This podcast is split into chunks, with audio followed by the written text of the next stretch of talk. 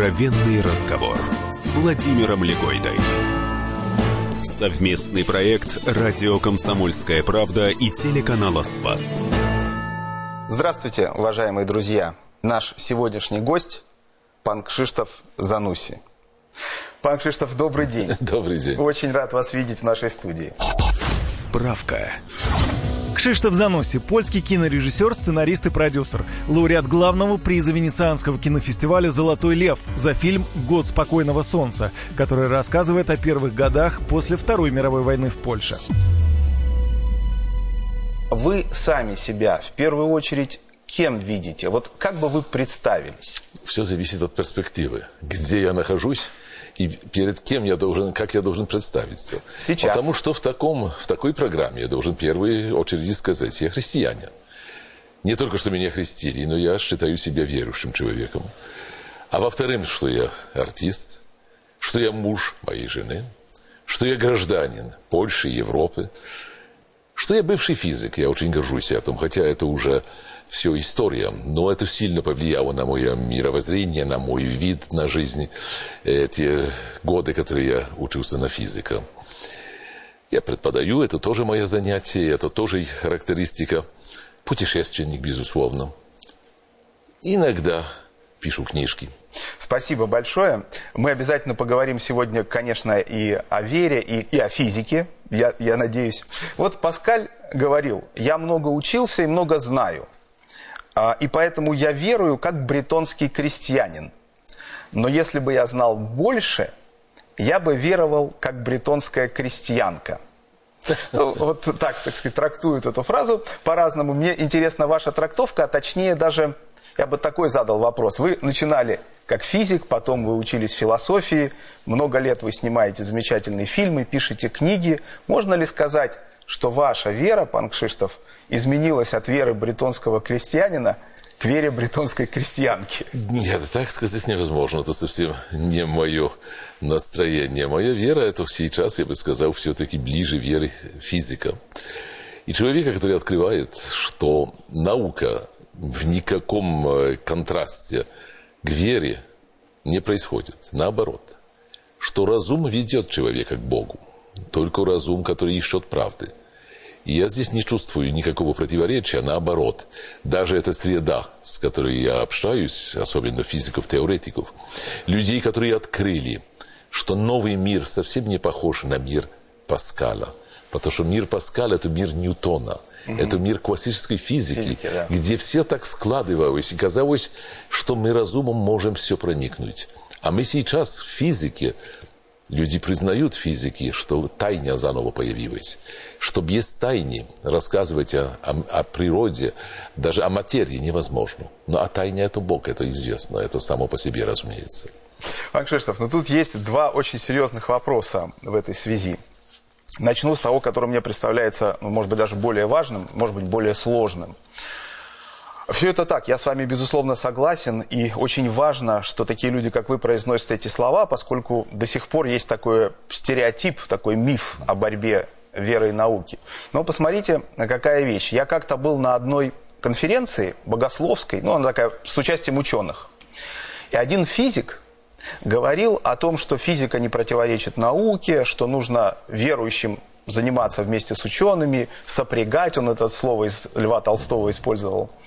И э, я после него выступил и сказал, все очень интересно, но получается странная вещь.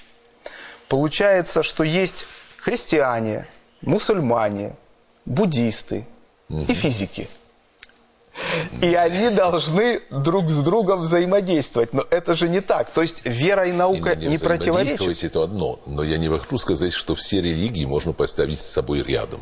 Угу. В этом есть, ну, знаете, это такой дипломатический подход, чтобы никого не обидеть. Не обидеть, да. Но я глубоко уверен, что моя вера христианская, она ближе правды, чем все остальные.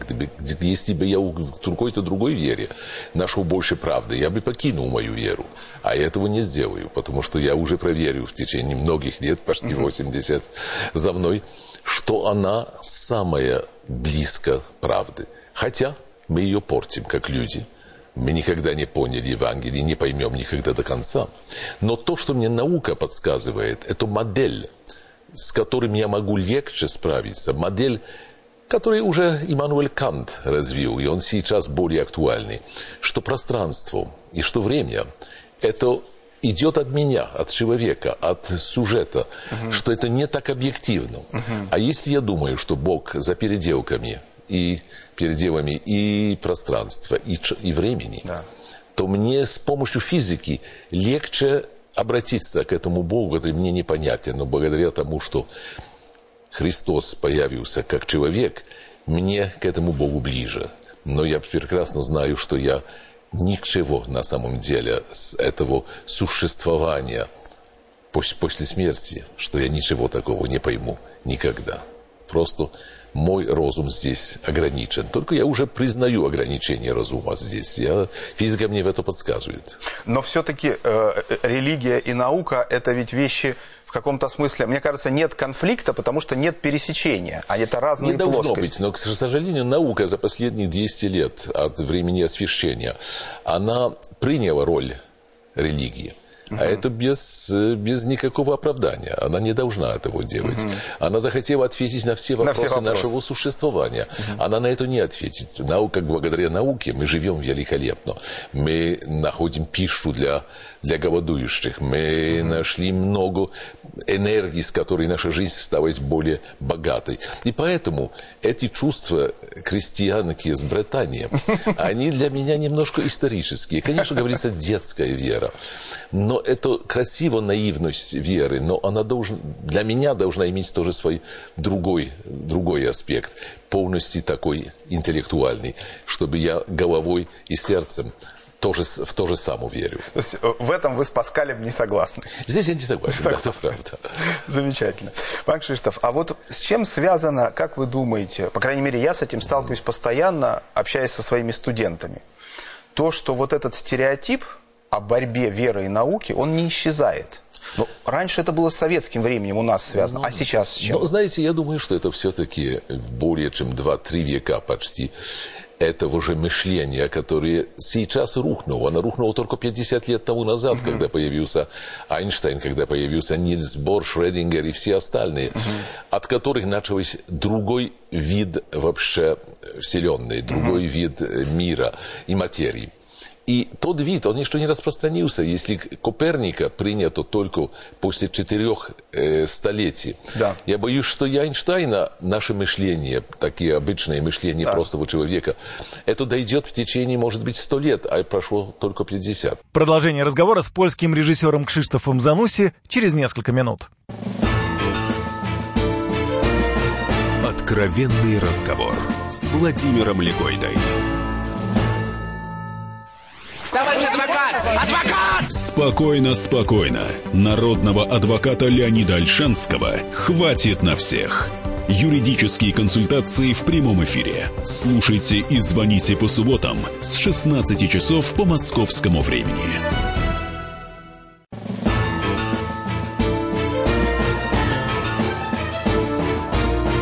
Откровенный разговор с Владимиром Легойдой.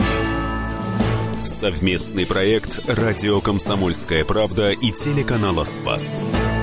Наш сегодняшний гость – пан Кшиштоф Зануси.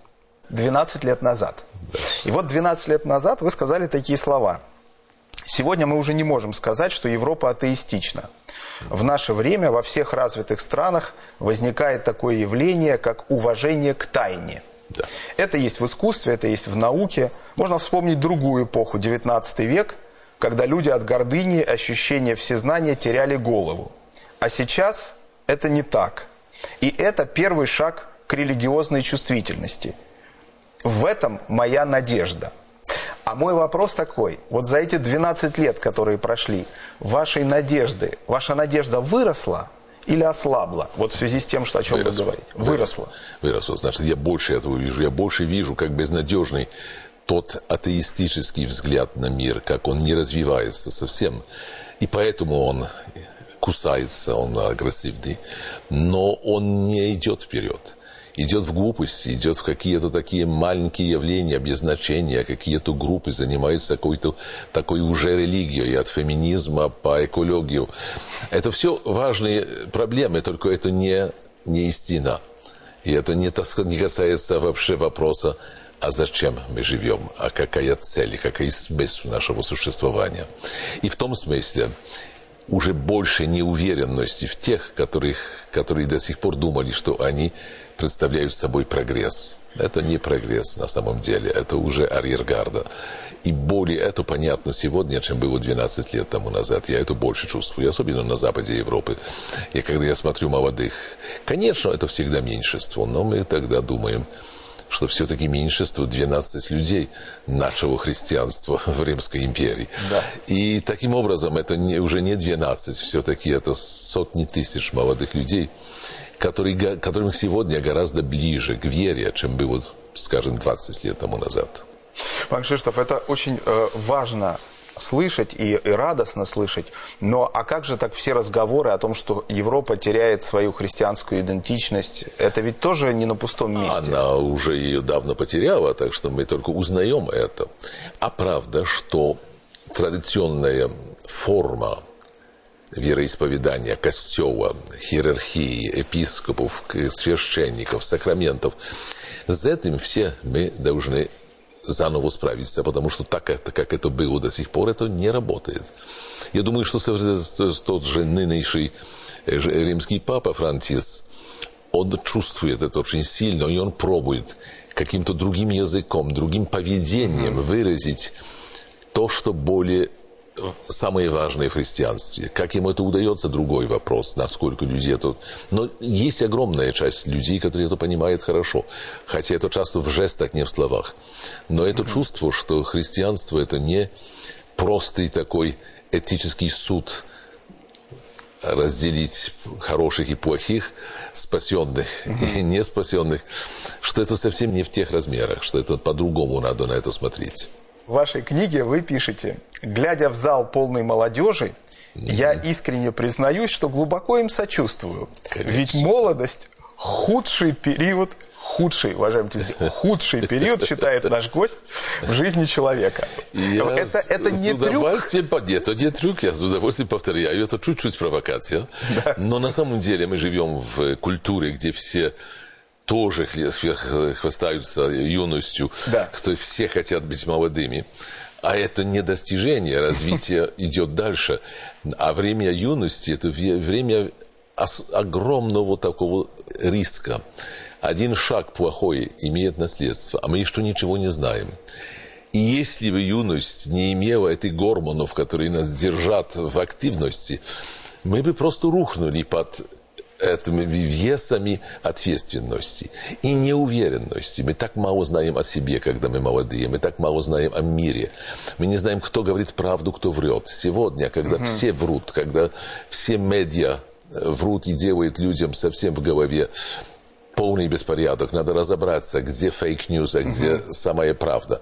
Как же этим молодым жить? Им абсолютно трудно. И я им это даю надежду. Не бойтесь, молодость проходит, не будет вечной, и вам будет легче. Так что это оптимистический акцент. Откровенный разговор с Владимиром Легойдой. Гость программы – польский режиссер Кшиштоф Зануси. В наши времена по немудрым причинам, по социальным причинам, в многих развитых обществах принято, чтобы ничего не судить, потому что тогда легче, конечно, помирить людей между собой. Но это неправда. Судить надо и самого себя, и поступки других. Не людей. Людей судить это не нам э, надо, но поступки. Надо сказать, красивый поступок, некрасивый поступок.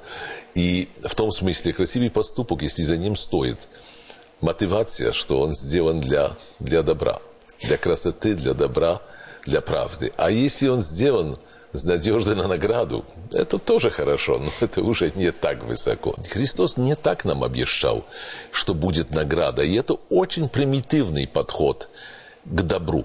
Если мы просто думаем, делаем добро, чтобы за, э, а, к нам пришло добро. А может, наоборот, придет за это страдание, придет еще тру, тру, труднейшая задача. Этого обещания в такой форме не было. И мне здесь хочется напомнить э, Паскаль еще раз, где он сказал, стоит жить так, как будто год Бог существовал, а ничего не теряем, если окажется, да. что его нет. В том смысле, добро надо делать для добра, да. а не для себя. И не покупать спасение, потому что спасением Бог не торгует. И в том есть вся тайна, которая меня очень беспокоит. Я бы хотел, конечно, чтобы я мог заработать и пришел с таким чеком и сказал Святому Петру, прошу, здесь мои счеты. Но я знаю, что этого не будет. Пан Кшиштоф, а вот я знаю, что для вас очень важны такие понятия, как вкус и кич как противоположность, как безвкусица, да, как отсутствие вкуса. Как вы говорили как-то замечательно, что кич это в искусстве, это искусство без тайны. Но а, как-то вот я услышал у вас в одной из наших бесед, вы говорили о том, что есть и сакро-кич, да, вот такие, такие ну, да, да, да, в архитектуре есть. проявляется. И вот, скажем, храм, в котором сложно молиться, э, вы сетовали, что вот много таких, там, в Италии, по-моему, если я не ошибаюсь, ну, да, современных. В сейчас построили в, в Польше. А вот это терпеть? Знаете, конечно, если бы я имел деньги, я бы эти самые невыносимые храмы разрушил и построил заново. Но таких денег у меня нет. А правда, что вот это так называемая хаутура, если человек строит и не переживает. Вот я только что прилетел с Барселоны, и там еще раз посетил этот э, храм Гауди, Саграда Фамилия. Да, да, да. Можно любить его вкус или не любить, но то, что он выражал свою глубокую веру, в его архитектуре, и до сих пор они это строят. Это так гигантская работа. Но это, это прорвалось как будто людям. Люди начинают что-то там видеть и чувствовать. И в том есть доказательство, что если это пережито, и пережито человеком с талантом, можно, конечно, спорить, но это высокое искусство. Безусловно, это не кич. А то, что уже повторяет, и там тогда тайны нет. Если повторяем то, что уже было объявлено, значит, уже нет этого момента открытия. Тайны – это открытие. И того в современной архитектуре, в живописи религиозной я вижу много. Еще хуже это сериалы такие, где все тоже складывается наконец и приходит награда за добро. И это так приятно смотреть на глупость просто. Это неправда. Это потом доведет кого-то к отчаянию, потому что награды не получил и чувствует себя обманутым. Так что в том есть и зло, если человек так показывает жизнь. А то есть вы не согласны? Знаете, вот я тут с неожиданной мыслью встретился не помню кто, по-моему, это даже Павел Лунгин сказал, наш режиссер как-то, что, ну, может быть, он о российском кино говорил. Он сказал, что поскольку кино нет, то вот э, напряжение смысла перешло в сериалы. Нет, я соглашаюсь, что это просто феномен, что сериалы поднялись. Но зависит, какие сериалы, потому что если мы не разделяем мини-сериалов, которые похожи ну, на да. книжку в нескольких э, просто томах, частях, да, да. томах, а сериал, который без конца. Сериал без конца уничтожает то, что основано на греческой трагедии. Значит, в каком-то порядке, где жизни и в конфликте есть начало, есть развитие, кульминация, но так как солнце подносится да. и закат, наконец, все закрылось. Это наша культура, это и в Китае, и в Индиях они так не смотрят на жизнь, они по-другому да. рассказывают жизнь. А мы так ее рассказывали. И сейчас по поводу глупых, извините, глупых сериалов, но, к сожалению, эта форма такая, которая уничтожает все, любой смысл, потому что один умер, другой родился. Ничего с жизни человека не может возникнуть, потому что сериал идет вперед, тянется дальше. И в том смысле, я думаю, что это очень понижает уровень просто духовности людей. Люди на это смотрят и видят жизнь, как будто это прошло через мясорубку. Это маленькие куски без значения. Uh-huh. А нет того переломного момента, который, катарзис, который должно появиться в греческой драме, что есть переломный момент. И они в нашей жизни, мы должны искать этих переломных моментов. Моментов, после которых потом было продолжение, но что-то решилось а это, это серия убивает. Продолжение разговора с польским режиссером Кшиштофом Зануси через несколько минут. Откровенный разговор с Владимиром Легойдой.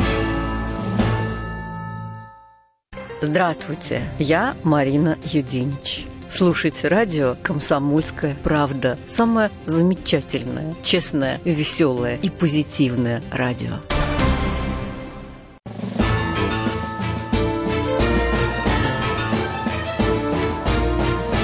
Откровенный разговор с Владимиром Легойдой.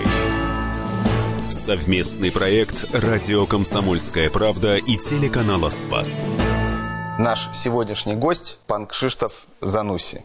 Вы говорите, художники с трудом прощают обиды, если задеты их амбиции и гордость. Да.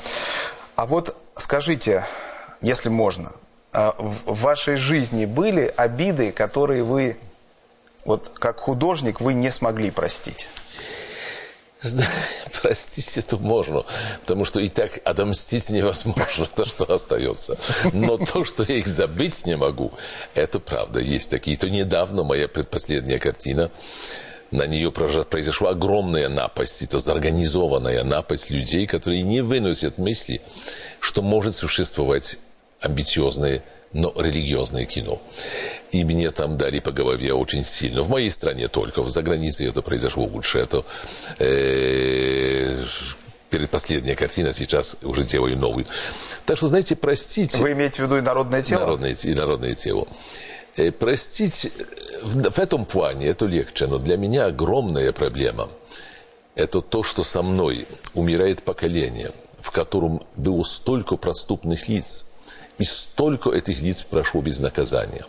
То, что они делали в 50-е годы, то, что делали раньше, они уже больше, больше умерли, умерло во время Второй мировой войны. Все эти проступные лица в Германии, которые ушли без наказания. С этим очень трудно согласиться, что может быть просто проступление без наказания. И как простить, если кто-то не просит прощения? Мы привыкли, что простить можно, если кто-то признает свою вину. А с другой стороны, есть справедливость. И справедливость требует, чтобы человек или покаялся, или был наказан. Без наказания рожь общества ломится, потому что видит, что зло остается забытым. Мы не можем простить от имени жертв, которые уже не живут. Тоже надо вернуться к справедливости и сказать, это, это несправедливо. С этим не можно жить просто. Не можно на такой мир согласиться. Ну, вообще на мир трудно согласиться. Очень важно э, то, что вы сейчас сказали, в том числе и потому, что, мне кажется, э, вот у нас сейчас часто бывают споры, когда оскорбление святынь происходит, mm-hmm. и мы тоже нередко приходится объяснять, что это нельзя простить, но в том смысле, что если это будет безнаказанно, то это mm-hmm. приведет к распаду, вот то, о чем вы говорите. Mm-hmm. Хотя вы знаете, ведь есть и тема того, что милость выше суда. Это да, очень христианская да. тема. Но это, наверное, в личном да, плане вот именно... Думаю, в социальном плане тоже не случайно король, император мог помиловать. Президент может помиловать. Президенты сейчас могут это сделать. Это такое признание, что есть случаи, где... Ну, я сочинил пьесу театральную, где появляется такой мотив французского молодого бандита, которому было 18 лет, это 50-е годы, и он был наказан смертельную казнь, потому что стрелил полицейскому. И прожил два или три года в тюрьме. И прожил полный возврат. Он вернулся к вере. Он был человеком, который признал свою вину. Он создал две очень глубокие пессимистические книги. И все-таки президент Франции, Рене Коти, не мог его помиловать, потому что закон на это не позволял. Потому что то, что произошло после преступления, уже не может повлиять на то, что было до преступления. А убить полицейского в то время, это было должна быть смертельная казнь. Я его ввел в мой рассказ, потому что мне это так беспокоит. Тот человек перед смертью сказал, вы правильно меня убиваете, потому что я виноват. Я хочу мое страдание отдать за тех, тех всех, которые не поняли своего, своего преступления. Это с моральной точки зрения, это был великий человек. Очень сильно, да. Да, но с другой стороны, это, это есть подсказание, что с этим помилованием не так просто. Надо все-таки почувствовать свою вину и признать свою вину. И попробовать что-то сделать, чтобы рекомпенсировать эту вину. А не просто сказать «извиняюсь» и все. Но сделай сейчас что-то, отдай что-то, попробуй э, в своей жизни что-то такого сделать, чтобы хотя символически, а лучше не символически, хотя частично направить зло, которое ты сделал. Иначе это слишком легко приходит так простить и сказать, ну хорошо, мы забудем. Это прощение с ленинства, а это совсем не то, что, о чем в Евангелии я читал. Пан Кшиштоф, а вот такой еще один личный вопрос, если позволите. А были в вашей жизни люди, у которых вы не успели попросить прощения? Правду сказать нет, но это, знаете, это не моя заслуга, это просто Впервые я не так сильно конфликтный, это мое счастье, но это, знаете, мой темперамент. Я просто флегматик, поэтому у моей картины довольно медленно двигаются. Если я бы был холериком, у меня было бы гораздо больше врагов. А так их нет, потому что я реагирую с опозданием. И это мое счастье. Поэтому я пробовал быть пилотом. И знаете, как пилот я оказываюсь талантливым. А как вожу машину, нет. Потому что холерики лучше водят машины, а флегматики такие самолеты. Я уже это, об этом много думал.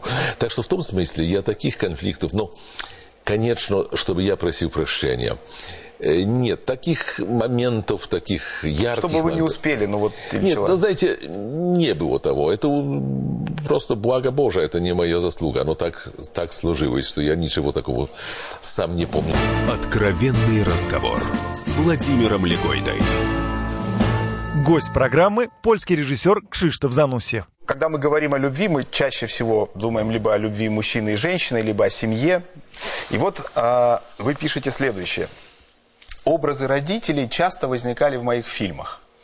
Отец, пожалуй, чаще. Я вступал с ним в полемику, цитировал его любимые выражения, копировал отдельные манеры, а потом дрожал от страха, когда он приходил на премьеру. И каждый раз повторялась одна и та же история. Он не узнавал себя, хотя обнаруживал сходство других персонажей с кем-либо из нашего окружения. Вот у меня несколько вопросов. Действительно ни разу не узнал? Почему не узнал? Но главный вопрос, вот это для вас было что? Это, я понимаю, что это очень личное. Вы, это дефицит отцовской любви, вы к нему стучались, пробивались так? Нет, конечно, я и пробивался с одной стороны, и это была полемика, которая ну, нормальная у молодого человека, а насколько мой отец, который был очень интеллигентным человеком, может быть, он прятал то, что он сам заметил. Это тоже могло так быть. Я тогда это иногда подозревал, что ага, он не то есть хочет. узнавал все-таки. А может быть, и узнавал. Но это не были великие конфликты. Но он был авторитарным человеком. Я, как молодой, конечно, был мятежным сыном. Но никогда не дошло до каких-то великих конфликтов. Но иногда бывало, что поспорили, что громко на себя кричали кричали. И эти крики касались абсолютно абстрактным вещам, например, Чайковский. Это была причина нашей огромного конфликта. С, па с папой? Да, с папой. Да, пап, мой папа, а, как сказать, а вот... итальянец, он обожал это Чайковского. А я тогда, молодой, говорил глупости, что Чайковский это клезмер, что это, что это кич, что это дешевая музыка. Сейчас молчу, потому что это были страшные глупости, которые я говорил. Но кто из молодых не, не говорит таких глупостей? Но мне тоже так случилось. За это мне было стыдно. Потом, ну, надо было извиняться не перед отцом, а перед Чайковским. Но мне кажется, что, коль скоро ваш отец узнавал других людей, я думаю, что, может быть, себя все-таки... Чуть-чуть. Наверное. Ну, не на 100%. Но был, так сказать, да. да. Пан Кшиштоф, еще одна тема, еще одна цитата э, в вашей книге. Вы говорите, последствия сексуальной революции – это ослабление прочности союзов и та самая трудность любви, о которой современная культура кричит во все горло – не предлагая ничего взамен. А что вот вы имеете в виду, кричит, как это, как это ну, проявляется? Огромное число картин, которые показывают невозможность любви. А, невозможность. И это крик людей несчастных, которые не могут найти любви. А с другой стороны, стороны это природно для человека, чтобы духовная любовь переводилась тоже на физическую связь. И если сейчас эта физическая связь стала простой, дешевой, ничего не стоит. Значит, нет выражения для глубоких чувств. Потому что другого выражения мы не найдем. Mm. Это просто есть какой-то такой процесс, с которым неизвестно, что сделать. Не можно пойти назад. Но надо, думаю, поверить, что человек должен жить в самоограничении. Не на все себе позволять. А этого культура консумции – Угу. Такой мысли не допускает. Угу. Культура продажи. Да. Культура того, что основана на том, что я хочу Увеличить. иметь больше, угу. всего больше. А это совсем другой подход, если я с детства учусь, что отказ – это мое достижение. Если я могу себе чего-то, от чего-то отказаться, чего-то не захотеть, хотя кто-то мне это продает. Огромная проблема с моими коллегами, которые делают, работают в рекламе. Ну, и uh-huh. что, чем занимается реклама? Реклама, кажется, тоже на вашем канале будет появляться. Но и она всегда строит желания, которых мы не имеем. Uh-huh. Потому что реклама – это не информация. Это усилия, чтобы я купил то, чего я не хочу купить, и мне это не нужно в большинстве случаев. Это вообще вопрос, вопрос современной экономики всего мира. Мы дальше так не, можем жить, не можем жить, как мы жили до сих пор, что все хотели иметь больше. Сейчас надо учиться, как жить хорошо, иметь меньше. Только такой человек для меня надежным человеком. И в любви тоже, даже, даже физической любви. Если мы чего себе откажем, тогда цена – поднимается выше, она, это более полноценно. Но с таким лозунгом выйти сегодня к нашему обществу трудно. Сложно. Продолжение разговора с польским режиссером Кшиштофом Зануси через несколько минут.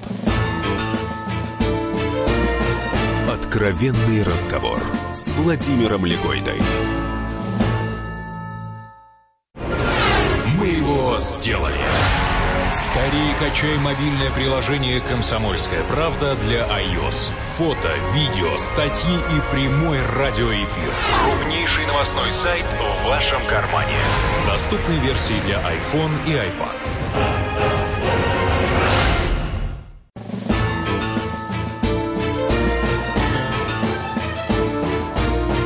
Откровенный разговор с Владимиром Легойдой. Совместный проект «Радио Комсомольская правда» и телеканала «Спас». Наш сегодняшний гость – пан Кшиштов Зануси. Я сейчас вдруг подумал, а ведь действительно вот эти последствия всех этих, там, в том числе и сексуальной революции, ну просто человека перекормили, да, и он уже да. не хочет. Но интересно, что еще один момент, вот информационное общество, дети, подростки, молодежь, они вот туда уходят. Их даже вот эти вчерашние все эти истории, связанные с полом, уже как-то мало интересуют. Может быть, это тоже своего рода такое наказание. Они теряют телесность, общения даже, да, Конечно. отношений, теряют к этому интерес, потому что они вот все сидят в гаджетах, в каких каких-то шлемах. Ну, конечно, это уход от реальности, но только виртуальная реальность – это надежда для человечества, в, которой, в котором человечестве места для всех не хватает. Угу.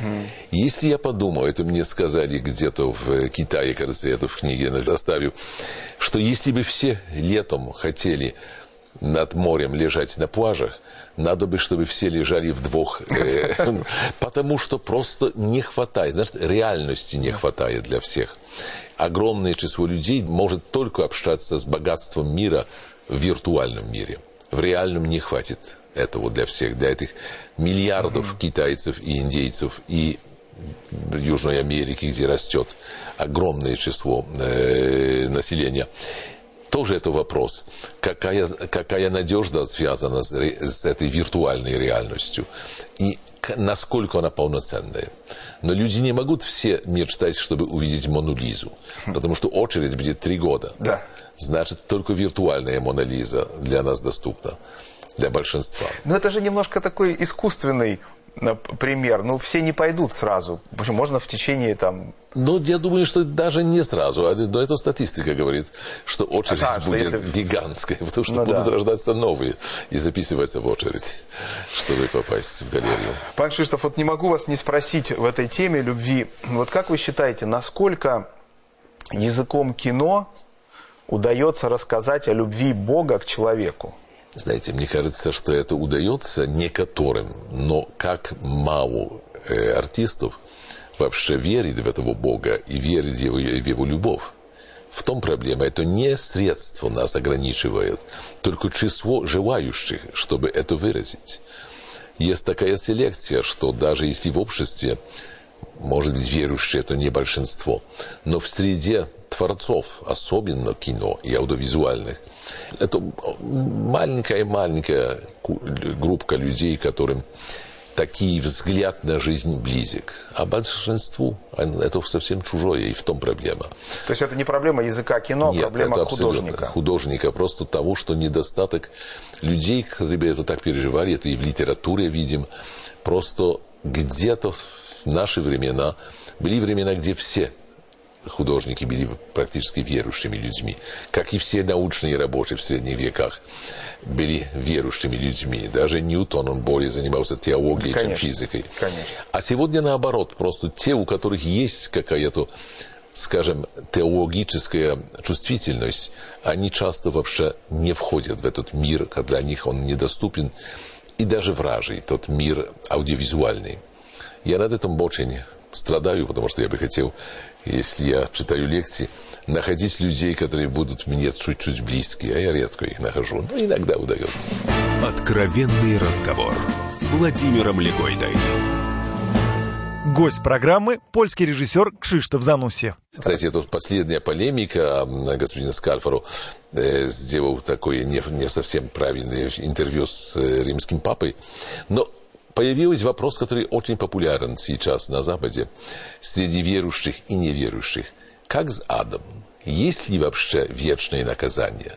Насколько мы об этом э, знаем, насколько это нам необходимо? Можно ли жить столько лет после войны, когда страшные преступления немножко отдалились. И мы так входим в такое ангелическое мышление, угу. что никакого ада нет, что он пустой, что наказания такого страшного для никого не будет. Как это в православной перспективе выглядит? А, ну, я, я не готов, может быть, за всю православную, так сказать, перспективу сказать, потому что вопрос сложный. Я могу сказать, как я для себя это решаю, потому что, конечно, этот вопрос э, встает, и он такой тяжелый вопрос. А, мне кажется, что, а, может быть, от терминов наказания, награды и наказания, это же тайна. Да? И вот мы сегодня вспоминали ваши слова о дыхании тайны. Вот я слышу дыхание тайны в этом вопросе. Но мне кажется, что ад – это в первую очередь невозможность находиться рядом с абсолютной любовью. Вот когда ты к этому не готов, ну, знаете, вот когда ты а, человеку сделал какую-то гадость, он говорит, как же я тебя люблю, и тебе хочется вот провалиться сквозь землю, потому что ты не можешь, mm-hmm. ты не можешь рядом находиться, это тебе, тебе больно от этого. Mm-hmm. И вот мне кажется, это такая метафора но да. не радует, что вы здесь тоже чувствуете тайну, потому что Безусловно. и римский папа так сказал, что на самом деле это прежде всего тайна. А я помню, есть в Евангелии такой кусок, который мне очень помогает вообще помириться и с наукой, когда э, фаризеи Христоса спрашивают, а как после смерти, если у меня бы умерла жена, бы, а вторая, третья, да. с которой я буду в рае? Да. А Христос сказал, это будет все по-другому. Не, не и понять, что за, за временем и за пространством все будет по-другому. И поэтому ад это тоже не нам принадлежит представление, что это значит. Но есть опасность. Пан Кшиштов, а, мы э, не очень не хочется с вами расставаться, но, как мы с вами говорили, что процесс должен иметь какое-то окончание, тогда у него есть смысл. Я в финале вот о чем хотел бы вас спросить. Многих недавно привлек сериал «Молодой папа». И вот мнения разделились очень сильно. Кто-то увидел в этом такой открытый разговор о вере и такой, а, как крючок для привлечения молодежи и широких масс э, к теме христианства. Другие увидели просто вот э, ну, историю, которая не имеет отношения к религии. А, но в любом случае некоторая провокация в этом есть. Я, к сожалению, уже нет времени, да и, может быть, у меня, честно говоря, большого желания спрашивать вас, что вы думаете об этом фильме, потому что лично мне не так интересно. Но вопрос такой. А вот как вы считаете, провокационность, провокация, она допустима в фильмах, когда мы снимаем о церкви, о Христе, о Евангелии. И я хотел бы вас попросить поставить точку в предложении провоцировать нельзя молчать. Вот вы где поставите точку? После провоцировать или после нельзя? Знаете, я попробовал как поэт не ставить никаких просто точек, но провокация связана с чувством такта и любви к другому человеку. Если провокация кого-то унижает или оскорбляет, это уже гадость, а не провокация. А если это касается светской стороны жизни, конечно, провокация может быть и полезна, и оживляет даже такие склеротические структуры. Но это совсем разные вещи. Но точку не будете ставить? Нет, ни одной. Это был пан Кшиштоф Зануси. Спасибо большое. Спасибо. Откровенный разговор с Владимиром Легойдой. Здравствуйте, это Мария Захарова. Слушайте радио «Комсомольская правда».